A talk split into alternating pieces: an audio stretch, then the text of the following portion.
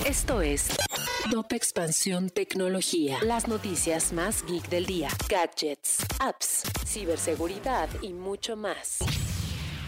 Hola, soy Erendira Reyes y este jueves 19 de agosto te traigo las noticias tecno del día. Tecnología. T-Mobile acepta hackeo que afectó a 47 millones de usuarios. El ataque impactó tanto a clientes actuales de la compañía como a personas que habían contratado sus servicios o estaban considerando hacerlo y habían entregado información. Tecnología. Mercado Libre ha decidido invertir 25 millones de dólares en Aleph Group, empresa que ya está valuada por encima de los 2 mil millones de dólares.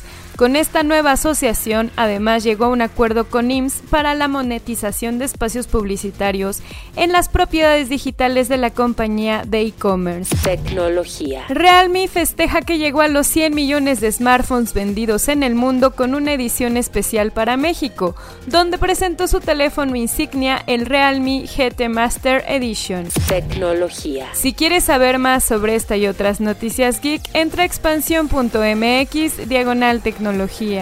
Esto fue Top Expansión Tecnología.